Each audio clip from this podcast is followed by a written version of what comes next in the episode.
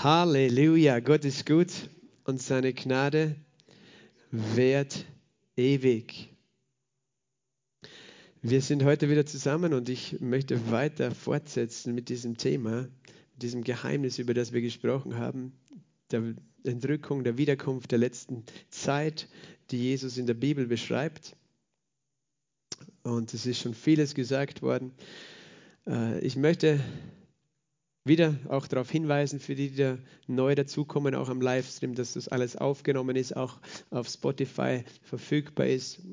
Einfach Gospelhaus Klagenfurt eingeben, auf YouTube, auf Spotify und man kann das alles nachhören. Wir haben eine gute Hoffnung, eine himmlische Hoffnung, oder? Von dem Herrn. Wir haben Zuversicht, wir brauchen keine Angst haben, sondern wir wissen, alles ist gut. Alles wird gut mit dem Herrn. Wir freuen uns in dem Herrn. Ich möchte heute äh, einen Aspekt auch dieses, dieser Wiederkunft herausnehmen. Ähm, und dazu lesen wir Matthäus 25 ab Vers 1 bis Vers 13. Dann wird es mit dem Reich der Himmel sein, wie mit zehn Jungfrauen, die ihre Lampen nahmen und hinausgingen dem Bräutigam entgegen. Fünf aber von ihnen waren töricht und fünf klug. Denn die Törichten nahmen ihre Lampen und nahmen kein Öl mit sich. Die Klugen aber nahmen Öl in ihren Gefäßen samt ihren Lampen. Als aber der Bräutigam auf sich warten ließ, wurden sie alle schläfrig und schliefen ein. Um Mitternacht aber entstand ein Geschrei. Siehe, der Bräutigam geht hinaus, ihm entgegen. Da standen alle jene Jungfrauen auf und schmückten ihre Lampen. Die Törichten aber sprachen zu den Klugen, gebt uns von eurem Öl, denn unsere Lampen erlöschen. Die Klugen aber antworteten und sagten, Nein, damit es nicht etwa für uns und euch nicht ausreiche. Geht lieber hin zu den Verkäufern und kauft für euch selbst. Als sie aber hingingen zu kaufen, kam der Bräutigam und die bereit waren, gingen mit ihm hinein zur Hochzeit. Und die Tür wurde verschlossen. Später aber kommen auch die übrigen Jungfrauen und sagten, Herr, Herr, öffne uns. Er aber antwortete und sprach, wahrlich, ich sage euch, ich kenne euch nicht. So wacht nun, denn ihr wisst weder den Tag noch die Stunde. Jesus, wir danken dir für deine Liebe, für deine Gnade, für deine Gegenwart. Und du bist unser Lehrer, Heiliger Geist. Und du lehrst uns immer, um uns zu ermutigen, zu erbauen, uns in alle Wahrheit zu führen, uns Hoffnung zu geben. Und ich bete auch heute, Herr, dass du Hoffnung einpflanzt, dass du Offenbarungserkenntnis schenkst durch dein Wort, dass wir verändert werden in Jesus. Jesu Namen. Amen. Amen. Wer von euch liebt diesen, diesen Text? es kommt immer darauf an, wie du ihn liest, oder? Und äh, äh, mit welcher Perspektive, mit welchen Brillen du ihn liest. Weil einerseits lesen wir hier von einem Bräutigam und einer Hochzeit. Und das, das ist ja sehr was Positives. Aber wir lesen auch von einem ähm, nicht so schönen äh, Ereignis, eben dass da die Hälfte dieser Damen, Brautjungfern, ähm, heißt es, nicht reinkommen. Und deswegen, weißt du, ganz ehrlich, ich, ich, ich habe Lieblingsbibelstellen, aber, aber es gibt Bibelstellen, wo, wo ich früher Angst gehabt habe, wenn ich es gelesen habe. Weil ich mir gedacht habe, okay, wo gehöre ich dazu? Und, und du kannst dir natürlich immer einreden, du gehörst zu den Guten. Aber weißt du, das letzte Wort hat immer der Herr, oder? Das haben nicht wir selbst. Und, und, und von dem her ähm, können solche Bibelstellen natürlich auch Angst zeugen, wenn Jesus auch sagt, wahrlich, wacht. Ihr wisst weder die Stunde noch den Tag. Und wie ich schon gesagt habe, wir, wir sind nicht zusammen, um, um Angst zu sehen, sondern wir sind da, um das Wort gemeinsam zu studieren. Äh, mal kurz gesagt, hier geht es um einen Bräutigam, der kommt um Mitternacht. Die, die, die Jungfrauen warten auf ihn, wissen nicht, wann er kommt. Und äh, die einen haben Öl in den Lampen, die anderen nicht. Die anderen gehen dann, kaufen noch das Öl und kommen letztlich zu spät. Aber es ist nicht nur das zu spät kommen scheinbar ein Problem, dass die Tür verschlossen ist, sondern auch, dass, dass der Herr sagt, er kennt sie nicht. Und ich glaube, keiner von uns möchte das, oder? Keiner möchte draußen vor der Hochzeit im Regen stehen gelassen werden. Und es ist, ein, äh, es ist natürlich ein, es steht auch in der Überschrift hier in der Elberfelder Bibel, Endzeitrede. Und man könnte das lange studieren und, und du wirst letztlich immer offene Fragen haben bei diesem Text. Ganz ehrlich, ich habe mir das auch schon oft durch überlegt und es gibt noch immer offene Fragen bei diesem Text für mich. Und man diskutiert darüber, wer sind die, die, die Jungfrauen. Wer sind, es wurde mal gesagt, ja, die einen sind die, die mit dem Heiligen Geist erfüllt sind und in neuen Sprachen reden und die anderen nicht. Und wenn ich in neuen Sprachen rede, der kommt nicht in den Himmel oder so, das glaube ich nicht. Das ist eine Irrlehre. Weißt du, der am Kreuz gehangen ist neben Jesus, ist auch in den Himmel gekommen. Der hat nicht in neuen Sprachen geredet, der war nicht mit dem Heiligen Geist getauft. Nur als Beispiel. Äh, also wir müssen sehr aufpassen, wie wir unsere Lehren bauen. Nicht auf Spekulationen bauen wir unsere Lehren, sondern wir studieren das Wort. Andere sagen, das bezieht sich nur auf das Volk Israel in der Zeit äh, der Trübsal, diese äh, Klugen und die anderen Jungfrauen. Ich möchte zuerst einmal einen Aspekt rausnehmen. Es ist, dass die Bibel hier von einem Bräutigam und einer Hochzeit redet. Und das ist wichtig, dass wir eben diesen Punkt verstehen, äh, wenn es um Endzeit geht, weil das tatsächlich eine Realität ist. Ich habe das auch schon erwähnt im Zuge dieser Serie, äh, dass äh, wir glauben an das sogenannte Hochzeitsmahl des Lammes, äh, das Mahl äh, das Hochzeitsmahl des Lammes, und das findest du in Offenbarung Kapitel 19, wo es hört, heißt, in Offenbarung 19,6 und ich hörte etwas wie eine Stimme einer großen Volksmenge, wie ein Rauschen vieler Wasser, wie ein Rollen starker Donner, die sprachen Halleluja, denn der Herr, unser Gott, der Allmächtige, hat die Herrschaft angetreten. Lasst uns fröhlich sein und jubeln und ihm die Ehre geben, denn die Hochzeit des Lammes ist gekommen und sein Weib hat sich bereit gemacht und ihr wurde gegeben, dass sie sich kleide in feine Leinwand glänzend rein. Denn die feine Leinwand sind die gerechten Taten der Heiligen. Und er spricht zu mir, glückselig, die eingeladen sind zum Hochzeitsmahl des Lammes. Bist du eingeladen zum Hochzeitsmahl des Lammes? Äh, ich, man kann das so viel, könnte man rausholen, weißt du. Äh, Jesus möchte heiraten. Er ist gekommen, um zu heiraten. Hast du das gewusst? Und die Frau, die er heiratet, das ist die Gemeinde. Die hat er erkauft mit seinem Blut. Das ist, und, und wir sehen natürlich dann auch vieles. Wir sehen, dass eben auch unsere irdische Ehe, die wir erleben dürfen als Ehepaare, äh, ein Abbild letztlich von der Liebe Gottes zu uns Menschen ist, der uns liebt und uns als Braut sozusagen auch annimmt. Es gibt diese Braut- und Bräutigam-Beziehung, finden wir in der Bibel. Und wir wissen auch, dass Jesus gesagt hat in Johannes 14, 1 folgende, äh, ihr glaubt an Gott, glaubt auch an mich. Äh, Im Haus meines Vaters sind viele Wohnungen. Wenn nicht, hätte ich nicht gesagt, ich gehe hin und bereite euch eine Stätte. Und wenn ich hingehe, euch eine Stätte zu bereiten, werde ich wiederkommen damit, und euch zu mir nehmen, damit auch ihr seid, wo ich bin. Und es redet davon, dass Jesus äh, wiederkommt und uns zu sich nimmt. Und eben da müssen wir verstehen, eine ein, ein jüdische Hochzeitszeremonie, äh, das hat damit begonnen, dass eben die Eltern, Vater und äh, von den Familien äh, gemeinsam übereingekommen sind äh, über den Brautpreis, der bezahlt wurde. Du fragst, warum Brautpreis? Weißt du, einfach weil eine Arbeitskraft in einem Haus verloren gegangen ist, da wurde die ausgelöst. Das ist ein praktischer Grund, warum sozusagen bezahlt wurde, weil das ja auch eine wirtschaftliche Auswirkungen hat, wenn, wenn jemand die Tochter nimmt sozusagen oder umgekehrt. Aber dann wurde eben ein Bund vereinbart und, und beschlossen und, und, das, und das hohe Lied redet davon, äh, du führst mich hinab ins Weinhaus und das Zeichen über dir ist Liebe.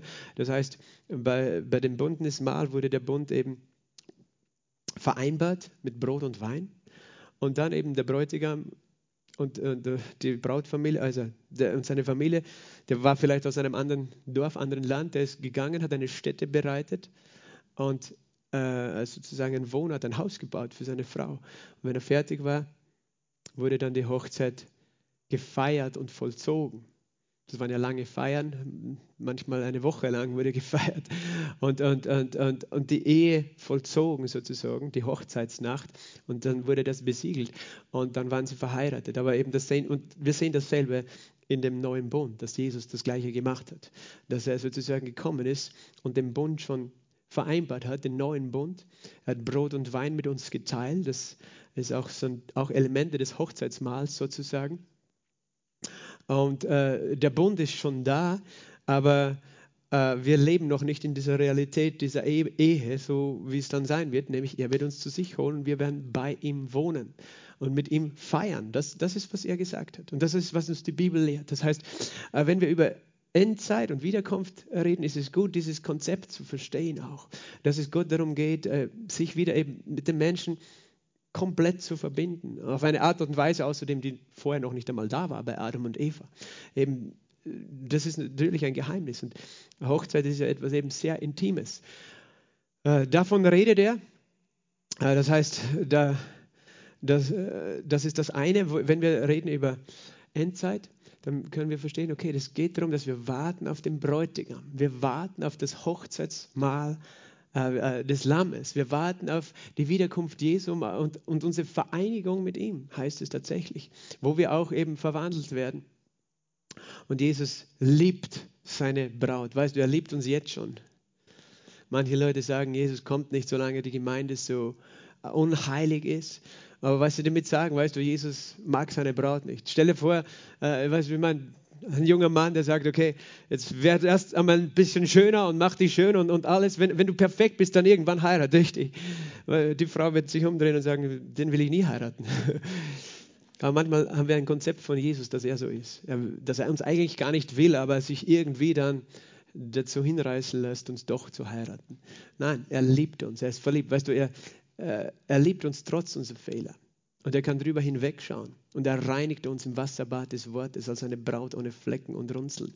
Er, er spricht nicht aus über uns, was alles nicht passt mit uns, sondern er sagt uns, was er alles in uns sieht, was er alles schon gemacht hat mit uns. Er spricht Leben aus über uns, sodass wir in dieses Bild verwandelt werden. Es ist gut, weißt du, wenn du als Ehemann das deiner Frau sagst. Nicht das, was nicht passt mit ihr, sondern das, was Gott sagt über sie und Gott denkt über sie. Und dann wird deine Ehe sich verwandeln. Und das Gleiche gilt natürlich für die Ehefrauen auch. Wenn du deinem Mann nicht das sagst, was, was du im Natürlichen siehst. Weißt du, Gott ist nicht so mit uns, Gott sei Dank, oder? Manche denken, Gott ist so, dass er uns immer die Fehler sagt. Nein, tut er nicht. Er sagt uns, wie sehr er uns liebt und er weiß, dadurch ver verwandelt er uns, er wäscht uns im Wasserbad des Wortes. Das könnt ihr beim nächsten Eheseminar alles noch ausführlicher lernen. Aber es geht eben darum, wir warten auf den Bräutigam.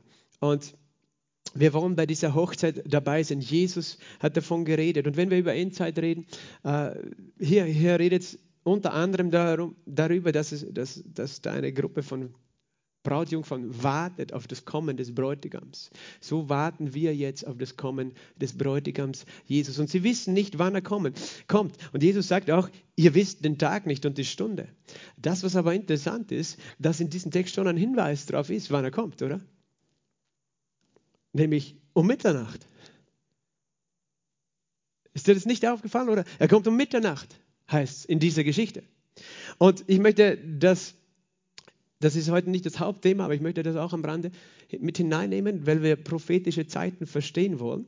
Ähm, wenn du liest in Markus 13, 34 bis 36 steht dort, wie ein Mensch, der außer Landes reiste, sein Haus verließ und seinen Knechten die Vollmacht gab, einem jeden sein Werk um den, und dem Türhüter einschärfte, dass er wache. So wacht nun. Hier geht es auch um das Wachen und das Warten auf das Kommen. So warten, denn ihr wisst nicht, wann der Herr kommt des Hauses, ob des Abends oder um Mitternacht oder um den Hahnenschrei oder frühmorgens, damit er nicht, wenn er plötzlich kommt, euch schlafend finde. Und hier werden vier verschiedene Zeiten, Nachtzeiten genannt, eben ob am Abend, um Mitternacht, zum Hahnenschrei und frühmorgens. Und ähm, es geht auch darum, wir sollen, also mal unter dem Strich einmal hier auch beide Texte sagen, wir sollen wachsam sein, wir sollen nicht schlafen. Und hier heißt es nicht, dass du nicht, nicht natürlich schlafen sollst, sondern du sollst geistlich wach sein. Deine Beziehung soll lebendig bleiben mit dem Herrn. Und wir wissen ja nicht, wann er kommt. Das heißt, wir sollen täglich bereit sein. Das ist, eine, äh, das ist die Realität auch unseres Glaubens an das Kommen Jesu. Es hat damit zu tun, dass wir als Gläubige täglich bereit sein wollen für die Wiederkunft. Und ich habe das auch schon gesagt, eigentlich sollten wir auch täglich bereit sein, dass es unser letzter Tag ist auf der Erde. Du weißt nicht, wie lange du lebst. Ich weiß, wir glauben als Christen, dass wir langes Leben haben, weil das Wort es sagt und das dürfen wir auch glauben. Aber ich sage das jetzt allgemein, als Mensch hast du dein Leben nicht in der Hand. Du weißt nicht, weißt du, ob irgendeine Russ eine chinesische Rakete vom Himmel fällt auf dein Haus in der Nacht und du nicht mehr aufwachst am nächsten Tag. Es wird uns nicht passieren, aber ich sage, es ist wichtig, dass wir immer das Bewusstsein haben, unser Leben ist ein kostbares Geschenk und wir haben es nicht in der Hand. Und deswegen wollen wir jeden Tag bereit sein, vor dem Herrn zu stehen. Aber das Gleiche gilt umso mehr noch, weil ja, wir können sagen, okay, vielleicht wir, wir haben noch keine 120 und die Bibel redet von 120 Jahren, die, wir uns, äh, die uns verheißen sind und ein langes Leben, mit dem Gott uns zieht und du denkst, ich habe vielleicht erst die Hälfte, aber das Kommen Jesu, das wissen wir nicht wann. Und deswegen lehrt uns Jesus öfter in der Bibel, seid wachsam, seid bereit, äh, lebe vorbereitet, erwarte das. Und, und das ist ja etwas Freudiges, oder? Auf eine Hochzeit freut man sich in der Regel. Teilzunehmen an einer Hochzeit, das ist ja nichts, wo du sagst, ja, ich will ja gar nicht. In der Regel sollte es so sein, dass du dich freust. Das ist das schönste Fest, das wir feiern äh, normalerweise auf dieser Erde. Hochzeiten äh, sind äh, die schönsten Feste von allen. Und das heißt, wir können uns täglich darauf freuen. Hey, Jesus, es gibt ein Fest. Wir werden da sein. Halleluja. Sag mal, ich bin eingeladen zum Hochzeitsmahl mit Jesus. Halleluja. Da wird schon alles vorbereitet. Jesus hat gesagt, ich gehe hin und bereite das vor. Und äh, hier heißt es aber eben, wir wissen nicht wann.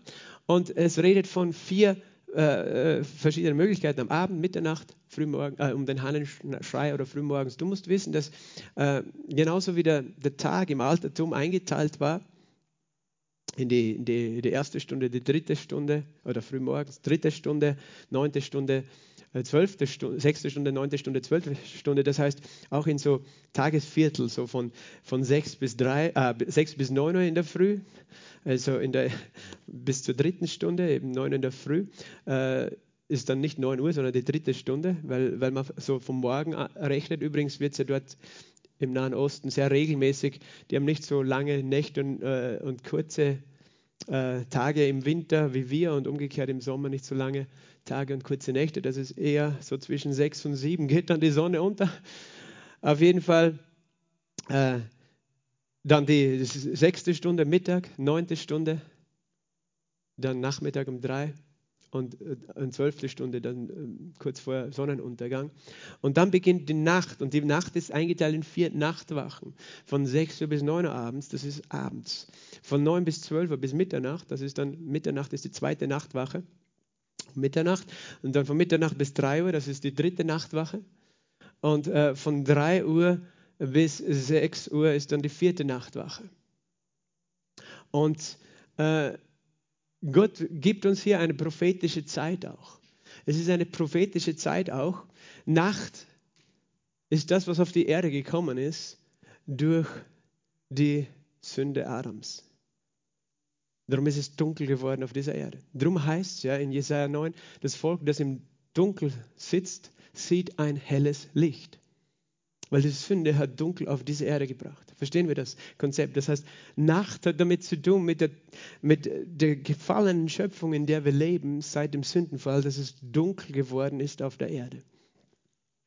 Und äh, wir haben eben schon einmal gelernt, dass die Bibel von den, der biblischen Woche und der äh, prophetischen Woche und dem prophetischen Tag redet, dass tausend Jahre beim Herrn ein Tag sind und ein Tag tausend Jahre.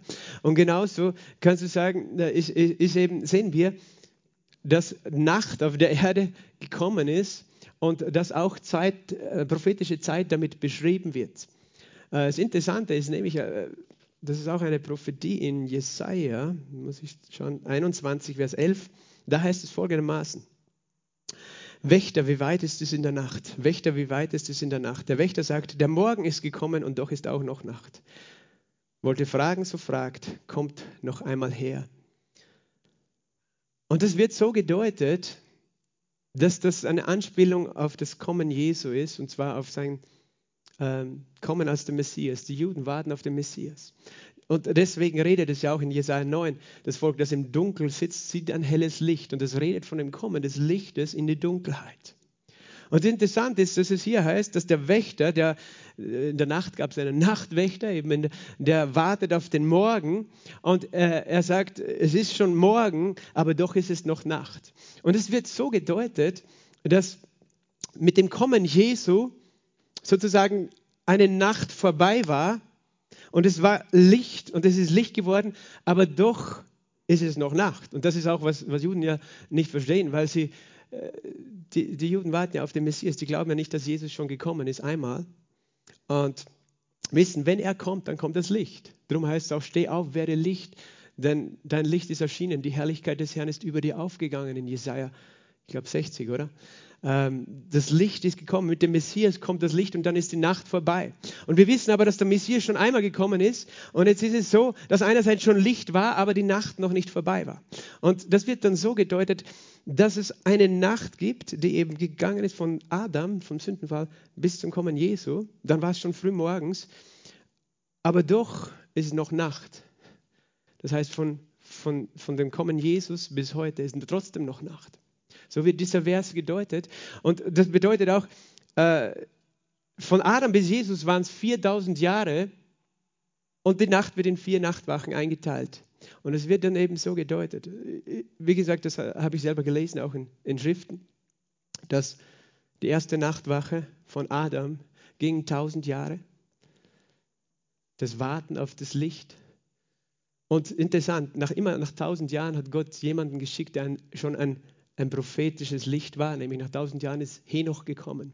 dann sind tausend Jahre vergangen, die zweite Nachtwache bis Mitternacht, von 1000 bis 2000 nach Adam. Dann ist Abraham gekommen, als ein prophetisches Licht. Dann ist die dritte Nachtwache gekommen von 2000 bis 3000 nach Adam, das war circa 1000 vor Christus. Dann ist David gekommen, der König David. Und dann ist die vierte Nachtwache vergangen, von, von David bis Jesus. Und dann war eben frühmorgens. Und so wird dann weitergerechnet und gesagt, okay, jetzt sind 2000 Jahre vergangen, 1000 Jahre vergangen, das ist wieder eine Nachtwache. Verstehst du? Weil wir leben noch immer in der Nacht, solange Jesus nicht auf der Erde ist. Zweite, zweite Nachtwache hat 1000 bis 2000 nach Christus begonnen. Das heißt, welche Zeit leben wir jetzt? Genau in der Mitte, oder? Der zweiten Nacht. Das ist um Mitternacht.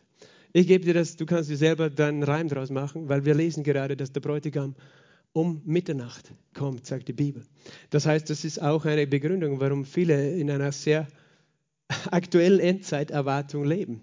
Eine von vielen Begründungen, ihr habt schon gehört in den, äh, in den letzten Mal, es gibt viele verschiedene Gründe, warum wir wirklich in einer speziellen prophetischen Zeit leben, aber auch diese Nachtwachen reden davon. Okay, das ist jetzt nicht der, der einzige Schwerpunkt in diesem Text. Das heißt, wir glauben, dass Jesus wiederkommt. Wir glauben an das Hochzeitsmahl des Lammes. Wenn wir von dem Hochzeitsmahl des Lammes lesen im Buch der Offenbarung, dann sehen wir, dass das im Kapitel 19 steht, oder? Und wir wissen, dass Jesus gemäß Kapitel 19 erst nach dem Hochzeitsmahl des Lammes auf diese Erde kommt. Und das ist auch ein Grund, warum eben äh, viele auch da einstimmig sind, zu sagen, dass die Entrückung und die Wegnahme der Gemeinde von dieser Erde vor dem physischen Kommen Jesu auf diese Erde am Ölberg sein wird oder sein muss. Weil zuerst ist das Hochzeitsmahl des Lammes, Offenbarung 19, und dann heißt es, Jesus kommt vom Himmel herab mit den himmlischen Herrschern. Er kommt übrigens mit den himmlischen Herrschern, mit seinen Heiligen, und das sind auch wir gemeint. Das heißt, damit er vom Himmel herabkommen kann mit seinen Heiligen, müssen wir schon vorher dort sein.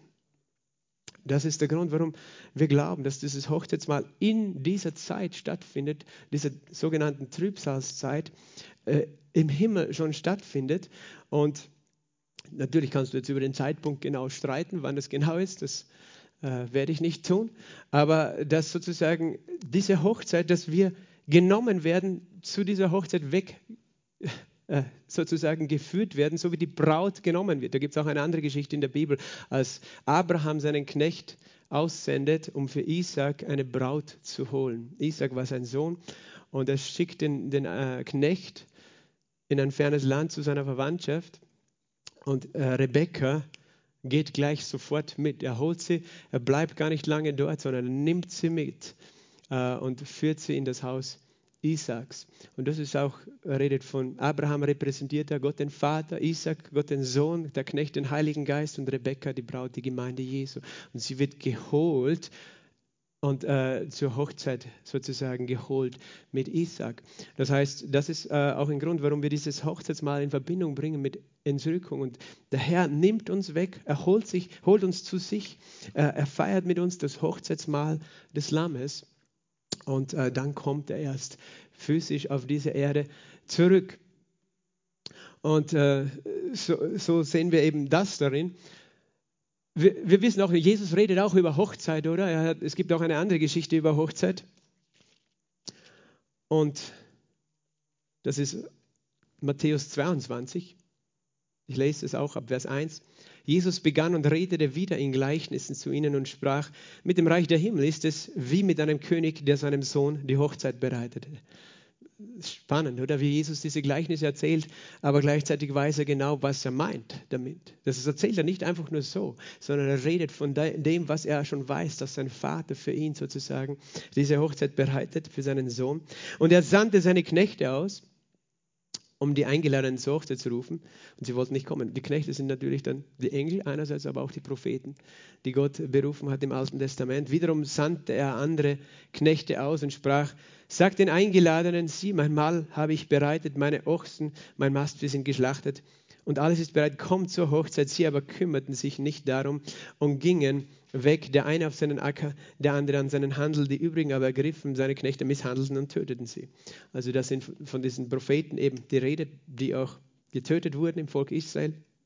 Das ist schon bitter, oder du ladest Menschen zu deiner Hochzeit ein oder zu einer großen Hochzeit ein beim König im Königshaus, bist eingeladen aber alle wollen nicht kommen, weil sie nicht verstehen, was für einen Wert es hat. Und dass unser Leben mehr ist als hier auf dieser Erde, wo sie sagen, hey, ich bin beschäftigt mit meiner Arbeit, bin beschäftigt mit all meinen anderen Dingen, mit meinem Acker. Und Gott sagt, es gibt mehr als das, was du mit deinem Leben machst oder womit du so den ganzen Tag beschäftigt bist. Er sagt nicht, dass das schlecht ist, womit du beschäftigt bist. Aber wenn du dann eingeladen bist zur Hochzeit und dann die Hochzeit ist, dann sollst du wissen, was in dem Moment wichtiger ist. Oder? Und sie wussten es nicht nur, dass sie töten auch die Knechte. Äh, der König aber wurde zornig, sandte jene Truppen aus, brachte jene Mörder um und steckte ihre Stadt in Brand. Also das ist sehr hart. Dann sagte er zu seinen Knechten, die Hochzeit ist zwar bereit, aber die Eingeladenen waren nicht würdig. So geht nun hin auf die Kreuzwege der Landstraßen und so viele immer ihr finden werdet, ladet zur Hochzeit ein. Und jene Knechte gingen aus auf die Landstraßen und brachten alle zusammen, so viele sie fanden, böse wie gute, das ist interessant, böse und gute. Und das redet natürlich von uns Heiden.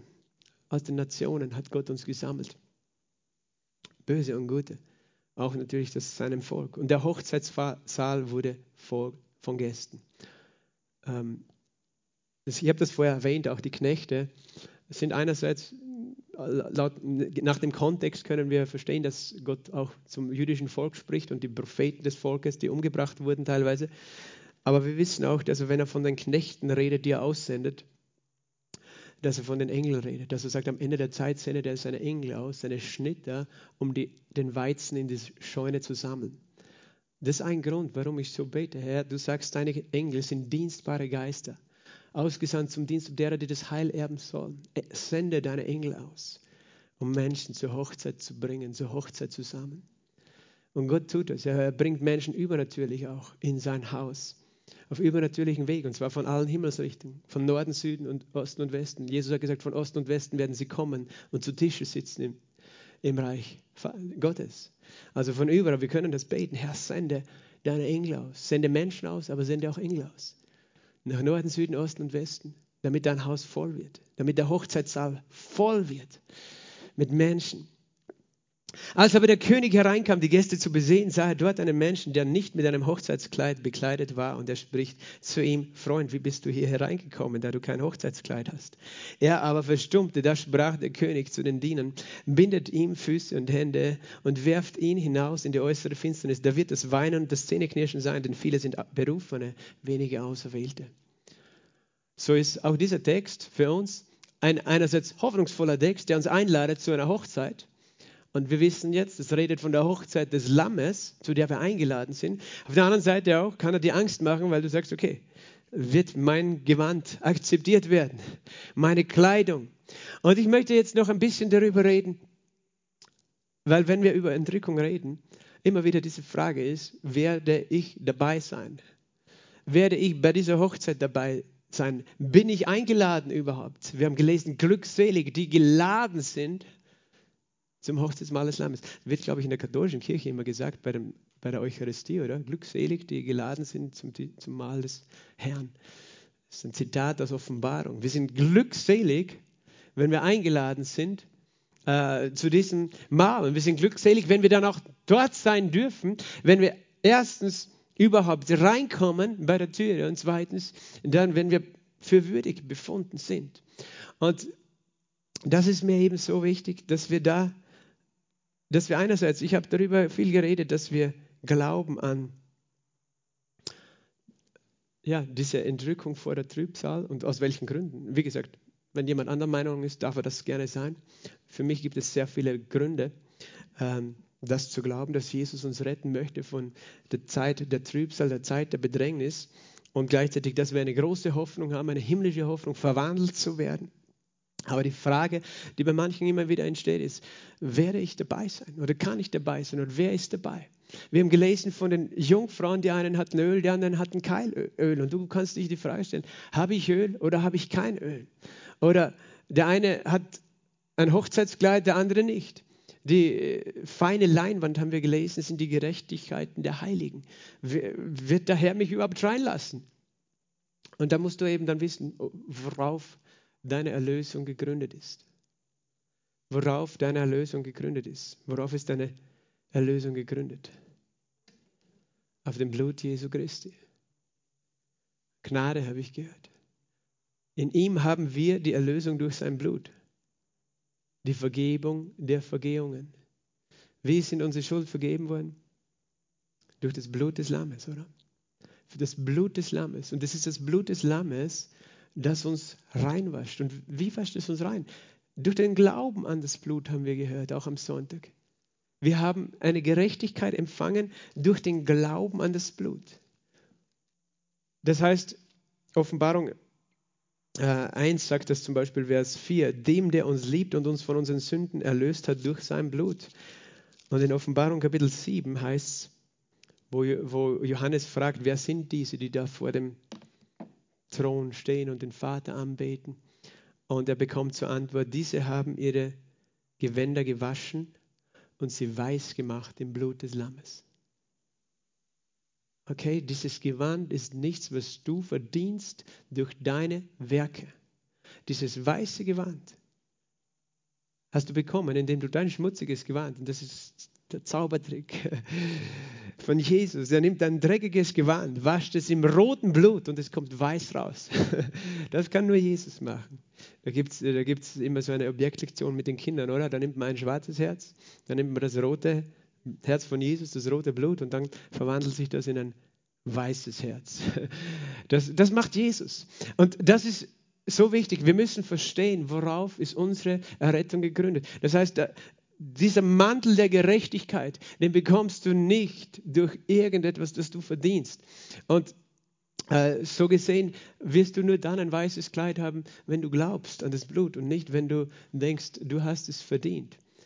Warum sage ich das? Weil es gibt so diese Lehre, ja, vielleicht bist, bist, du errettet, hast ewiges Leben, aber um bei der Entrückung teilzunehmen, da musst du schon besonders gut sein. Das ist nur für die speziell, speziell Guten tollen Christen, die werden entrückt werden. Für wen von euch gibt es dann Hoffnung? Wer von euch würde dann sagen, okay, dann bin ich sicher dabei, weil ich bin besser als die anderen Christen? Wer von euch hätte dann eine Gewissheit dieses Heils? Wir sind begleitet mit dem Helm der Gewissheit unseres Heils. Weißt du, die Gewissheit unseres Heils redet nicht von irgendeinem Heil, sondern es redet genau von diesem Heil, von der Erlösung unseres Leibes.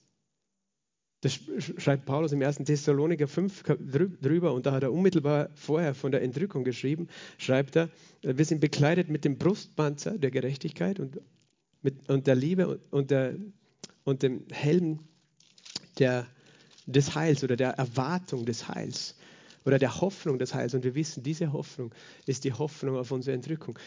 Wir haben eine Gewissheit des Heils, eine Hoffnung des Heils, eine Erwartung des Heils. Und das ist, womit wir bekleidet sind. Unser Glaube steht in dem Blut Jesu. Unser Glaube steht in dem Namen des Herrn, oder? Jeder, der den Namen des Herrn anruft, wird gerettet werden. Auch, weißt du, das ist ein Zitat in Römer 10, 13, zitiert aus Joel Kapitel 3, wo es um den Tag des Herrn geht. Wo es heißt, am Tag des Herrn, jeder, der den Namen des Herrn anruft, wird gerettet werden. In diesem Kontext. Das heißt, es geht tatsächlich auch um Errettung in der Endzeit oder von, der Betrüb, äh, von diesem Zorn und von diesem Gericht. Jeder, der den Namen des Herrn anruft, rufst du seinen Namen an. Ist dein Glaube in den Namen Jesus? Schon, oder?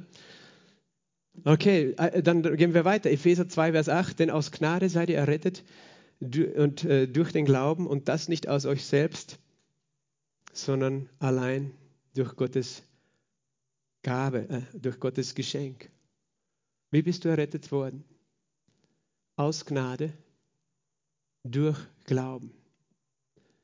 Wie glaubst du dann, dass du die, diese sogenannte Errettung durch die Entrückung erfährst? Glaubst du, dass du die aus Werken erfährst? Oder aus Gnade durch Glauben? In Kolosser 2, Vers 7 heißt, äh, 6 und 7 heißt, so wie wir Christus empfangen haben, sollen wir in ihm wandeln. Wir haben ihn empfangen aus Gnade durch Glauben und wir leben weiter als Christen aus Gnade durch Glauben. Wenn du glaubst, dass du die Entrückung verdienen musst oder kannst, indem du besser bist als andere, äh, dann verstehst du nicht, worauf dein Glaube ist. Also wir, wir, glauben, wir glauben an die Gnade, die der Grund ist, warum wir teilnehmen.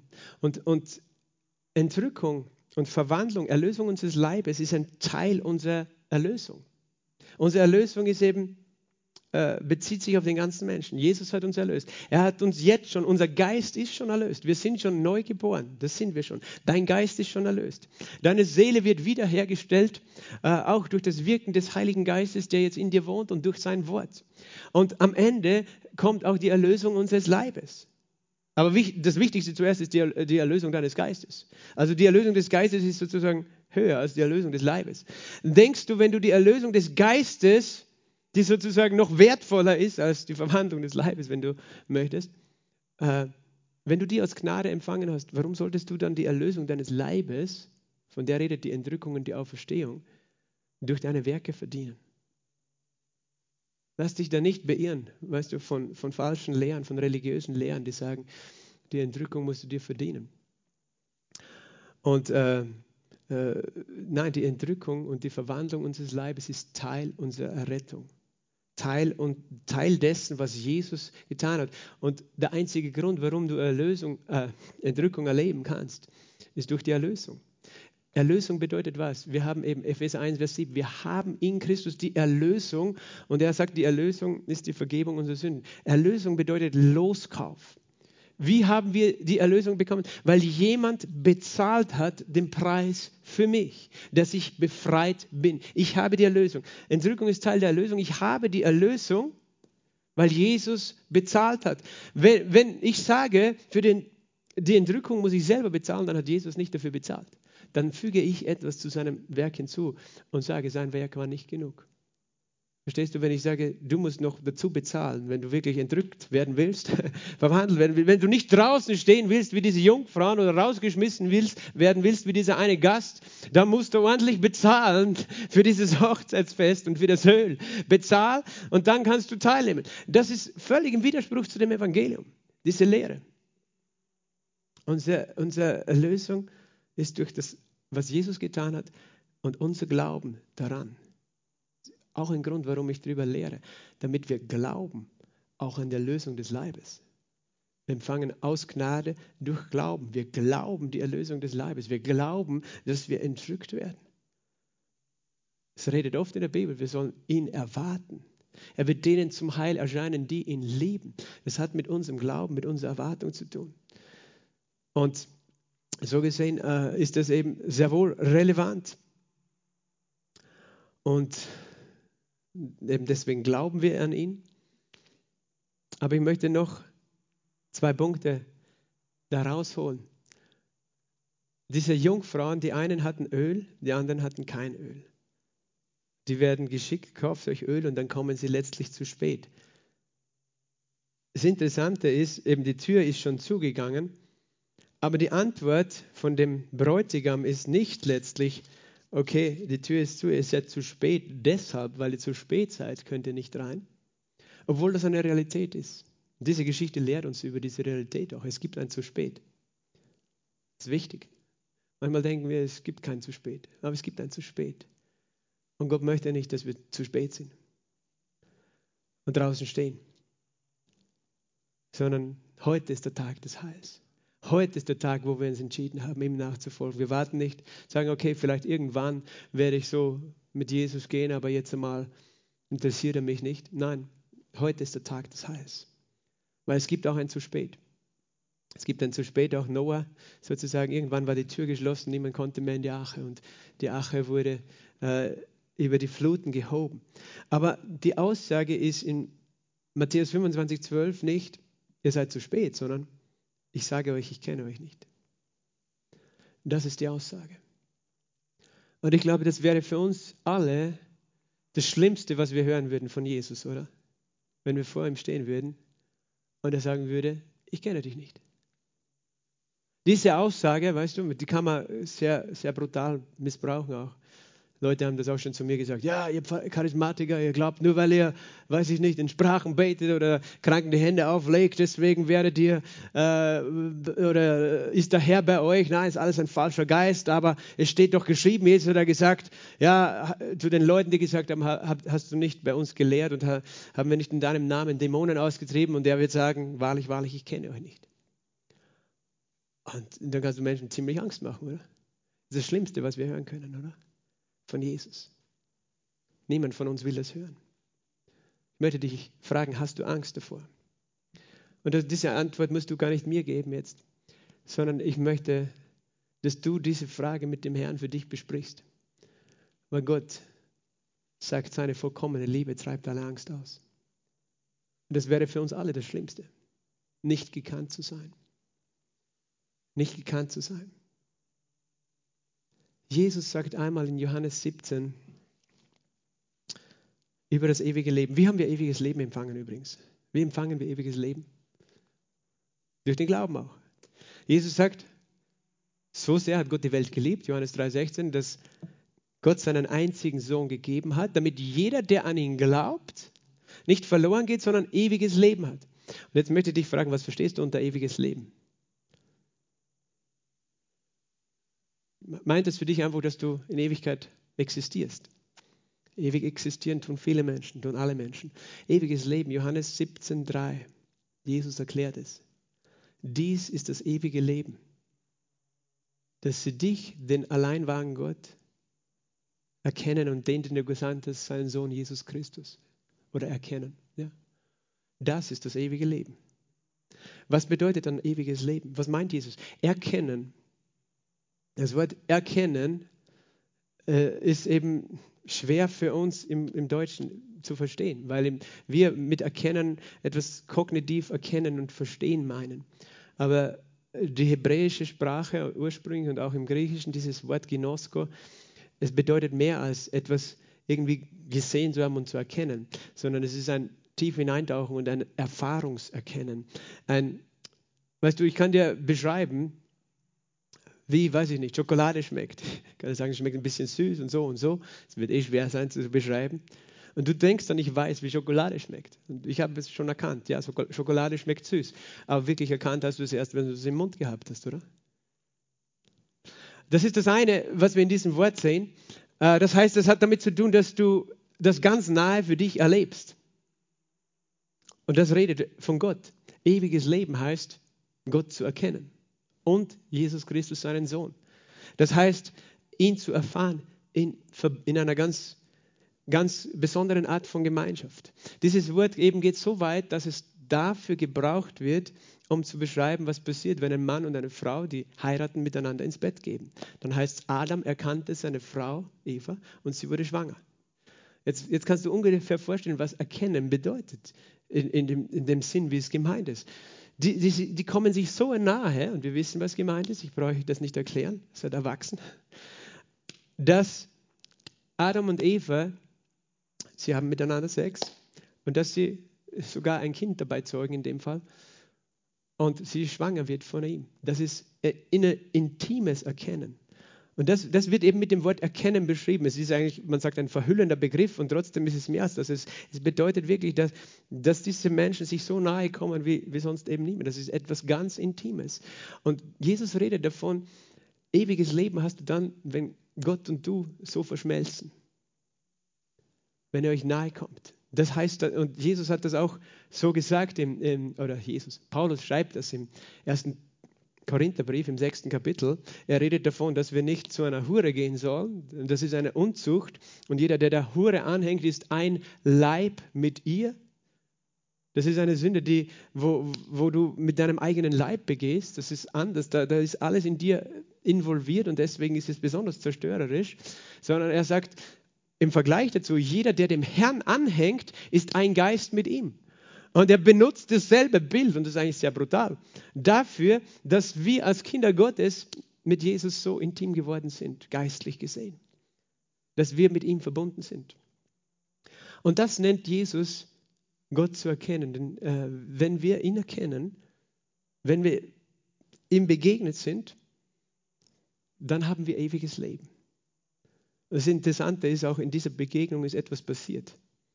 Wir sind wiedergeboren worden. Wie heißt durch, das, durch den Samen des Wortes? Durch den lebendigen Samen des Wortes. Das ist interessant. Genauso wie in dieser intimen Begegnung zwischen Mann und Frau die Frau den Samen empfangen kann und ein Kind daraus gezeugt wird, ist durch die intime Begegnung, die wir mit Gott hatten, haben wir den Samen seines Wortes, sein Evangelium empfangen und sind neu geboren worden, oder? Wir sind gezeugt zu neuem Leben, neu geboren worden. Das heißt, das ewige Leben haben wir bekommen durch die neue Geburt, die durch ein Geheimnis des Heiligen Geistes in uns geschehen ist. Dieses neue Leben ist tatsächlich schon in uns. Wir sind schon wieder geboren. Und jetzt leben wir, wir haben ewiges Leben nicht nur auf Papier, sondern wir leben in einer innigen Beziehung mit dem Herrn. Und das ist, was uns Kinder Gottes ausmacht im neuen Bund. Wir haben ewiges Leben durch die Gemeinschaft, die wir mit dem Vater und dem Sohn haben, der in uns wohnt durch den Heiligen Geist, der uns so nahe gekommen ist. Das definiert deine Errettung, dass du in einer Beziehung lebst. Jetzt möchte ich dich fragen, wenn du von neuem geboren bist, würde Jesus dann zu dir sagen, ich kenne dich nicht? Es wäre so, wenn ich das zu meiner Frau sage, oder? Darum redet es in diesem Text von den einen fünf, die das Öl haben. Das Öl redet wirklich auch von dem Geist Gottes, der in uns wohnt und die neu geboren sind.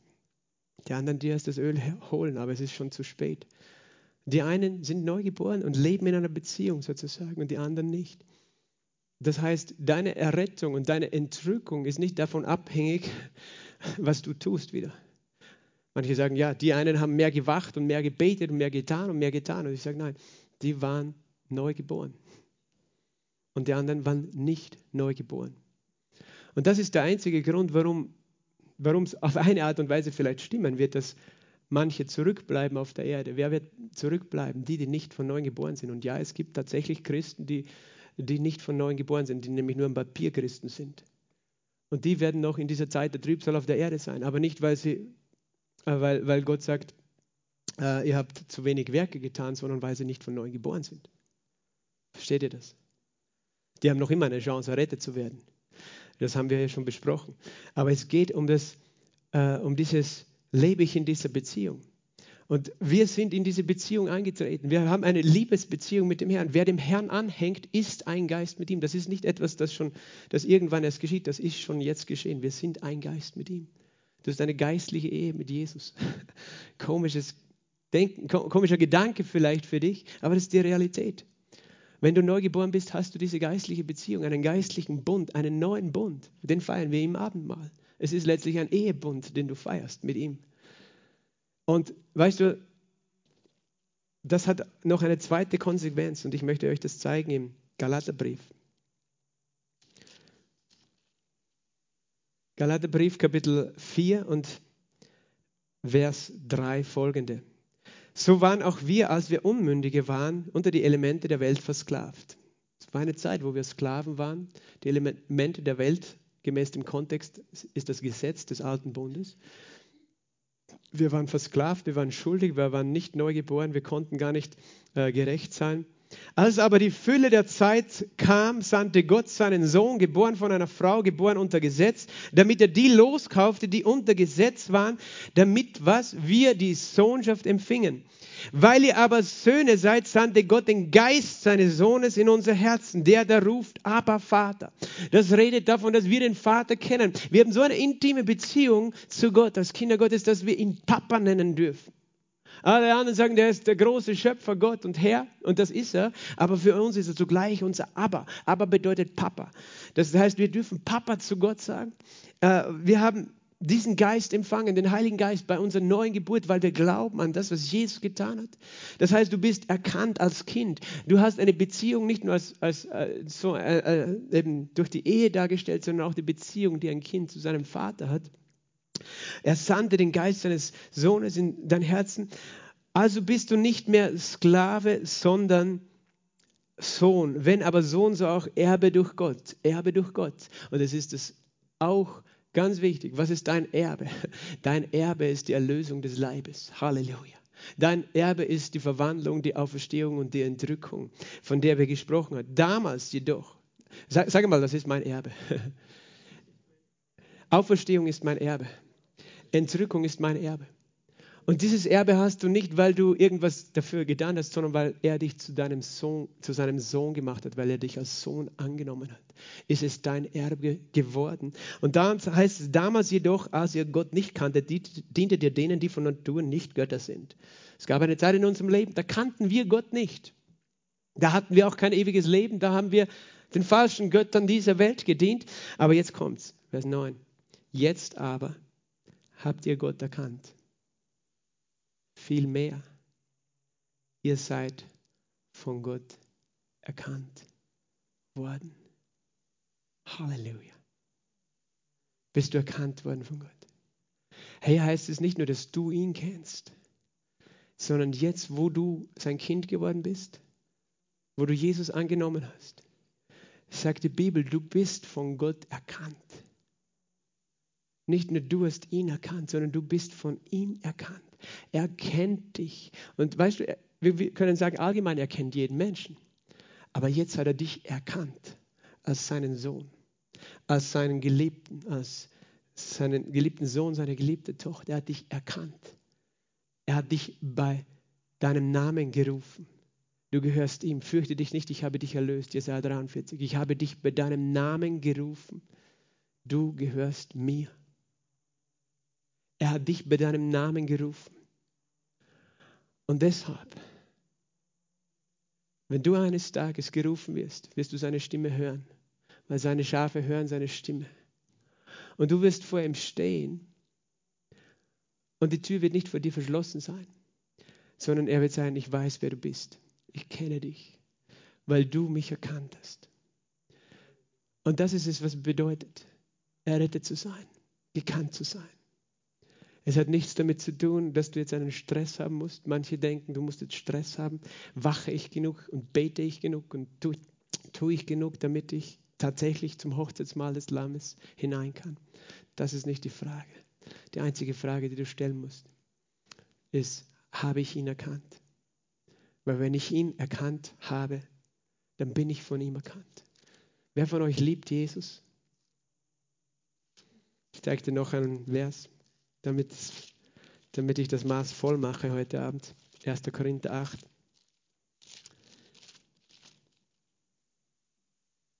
Die Erkenntnis bläht auf, Vers 1. Die Liebe baut auf. Wenn jemand meint, er hat etwas erkannt, so hat er noch nicht erkannt, wie man erkennen soll. Vers 3. Wenn jemand Gott liebt, der ist von ihm erkannt. Halleluja. Wir lieben ihn. Diese Liebe ist das Kennzeichen in dir dass du nicht nur ihn erkannt hast, sondern dass du von ihm erkannt bist. Wir lieben ihn. Er hat diese Liebe in unser Herz gegeben. Wir lieben ihn. Und das ist der Grund, warum wir heute hier stehen dürfen. Und dieses Thema für uns keine Angst beinhalten muss. Keine Angst, irgendwie nicht zu genügen. Die schlimmste Angst, die wir haben können, ist, wenn wir diese Angst haben, nicht gekannt zu sein von Gott. ewig getrennt zu sein. Und, es ist, und er hat es uns so leicht gemacht, dass wir einfach ihn annehmen, im Glauben an sein Blut. Und er erfüllt uns mit seiner Liebe, er erzeugt uns neu durch sein Wort. Das ist ein Geheimnis. Halleluja.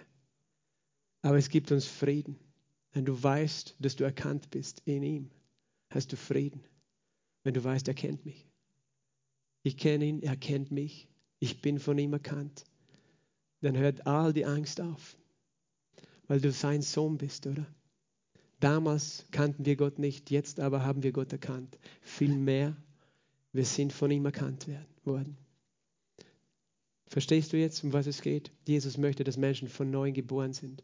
Und das bezieht sich auch auf dieses Ding, was ich gesagt habe mit dem, die Leute, die Dämonen ausgetrieben haben in seinen Namen. Scheinbar kann das funktionieren. Gibt es ein Beispiel auch in Apostelgeschichte 19, wo Leute, die nicht von neuem geboren sind, im Namen von Jesus Dämonen austreiben wollen. Aber das ist nicht die Frage, dass, dass, dass Gott sagt, du bist nicht gut genug, du hast nicht alles richtig gemacht, sondern die Frage ist, ob du erkannt bist. Und wenn du erkannt bist, bist du sicher. Sage mal, ich bin erkannt und ich bin sicher in der Liebe meines Vaters. Ich bin eingeladen zum Hochzeitsmahl des Lammes. Mein Gewand ist weiß gewaschen durch das Blut des Lammes. Amen. Ich möchte beten, wenn jemand am Livestream ist, der noch nicht sicher ist, dass er errettet ist, vielleicht auch in diesem Raum, was ich zwar nicht vermute, aber es könnte sein. Jesus ist der Retter, Jesus ist der Erlöser, Jesus ist der Herr. Und er sagt, jeder, der an mich glaubt, hat ewiges Leben. Und wer den Namen des Herrn anruft, wird gerettet. Und wenn du das möchtest, wenn du Gewissheit haben möchtest, dass du anerkannt bist, dass du gerettet, geliebt, neu geboren bist, dann lade ihn ein in dein Herz und gib ihm dein ganzes Leben. Da möchte ich einfach beten mit dir, wer immer das ist, und alle bitte ich einfach, dass wir gemeinsam mitbeten. Lass uns einfach sagen, danke Jesus, dass du mich so sehr liebst, dass du mich errettet hast aus der Macht der Finsternis. Du kanntest mich, bevor ich geboren war. Du hast all meine Fehler und meine Schuld gesehen. Du hast dich entschieden, dein Leben für mich zu geben. Du bist für mich am Kreuz gestorben und du bist am dritten Tag auferstanden. Ich glaube an dich. Ich glaube an die Kraft deines Blutes. Wasche mich rein von aller Schuld. Vergib mir meine Sünden und gib mir dieses weiße Gewand. Sei mein Herr und mein Erlöser. Danke, dass du mich annimmst denn du sagst, so viele Jesus angenommen haben, denen gibst du das Recht, Kinder Gottes zu sein, die an den Namen Jesus glauben. Ich glaube an den Namen Jesus. Ich bin dein geliebter Sohn, deine geliebte Tochter. Und ich habe dieses ewige Leben. Ich bin sicher in dir. Amen. Und Vater, ich bete für jeden in diesem Raum und jeden im Livestream, Herr, dass du jeden mit diesem Frieden erfüllst. Herr, wir wissen nicht, in welcher wirklich genauen Stunde wir leben. Du sagst, niemand kennt den Tag und die Stunde, aber du zeigst uns, dass wir in einer speziellen prophetischen Zeit leben. Herr, wir wissen nicht, wie viele Sekunden, Minuten noch bis Mitternacht sind. Wir wissen, du kommst. Aber wir wissen dieses eine, wir sind sicher in dir. Und wir sind eingeladen zu dir und ich bete für uns, Herr. Und Bitte hilf uns, Heiliger Geist, wach zu sein, jeder Einzelne, Herr, dir zu dienen alle Tage unseres Lebens mit Freude und Liebe, dir zu folgen und zu dir zu kommen und, und niemals wegzugehen von dieser Beziehung, die du uns geschenkt hast. Danke, Heiliger Geist, dass du uns dazu befähigst.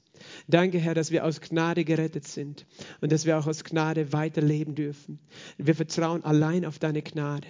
Wir vertrauen allein auf dein Blut. Wir vertrauen allein auf den Namen Jesus. Wir vertrauen allein auf dieses Werk, das der Heilige Geist in uns getan hat.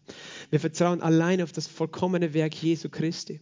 Wir vertrauen allein auf dein heiliges Wort, Jesus. Und wir danken dir dafür, dass wir sicher sind. Und ich bete, Vater, für jeden Einzelnen, der hier ist, der, der auch dieses Bedürfnis hat, unabhängig von diesem Thema Entrückung und Errettung her, der, der das Gefühl hat, er ist übersehen, er ist nicht bekannt, niemand sieht ihn, niemand kennt ihn, niemand kennt seine Einsamkeit und seine Not. Vater, ich bete, dass du durch den Heiligen Geist jedes Herz erfüllst mit diesem Verständnis und diesem Bewusstsein deiner Gegenwart, mit dieser Intimität, Herr, dass wir dir so nahe sein dürfen, denn du hast gesagt, wer dir, Herr, anhängt, ist ein Geist mit dir. Und dass wir wirklich diese intime Vereinigung mit dir wirklich erleben dürfen, dass es eine Realität ist jeden Tag unseres Lebens, dass wir wissen, Christus lebt in uns und wir leben in Christus, wir sind verwachsen mit dir, Herr Jesus. Und wir, wir freuen uns über diese wunderbare Wahrheit. Wir loben und preisen deinen heiligen Namen, Jesus. Amen. Amen. Gott segne euch und ich wünsche euch einen Morgen einen schönen Feiertag.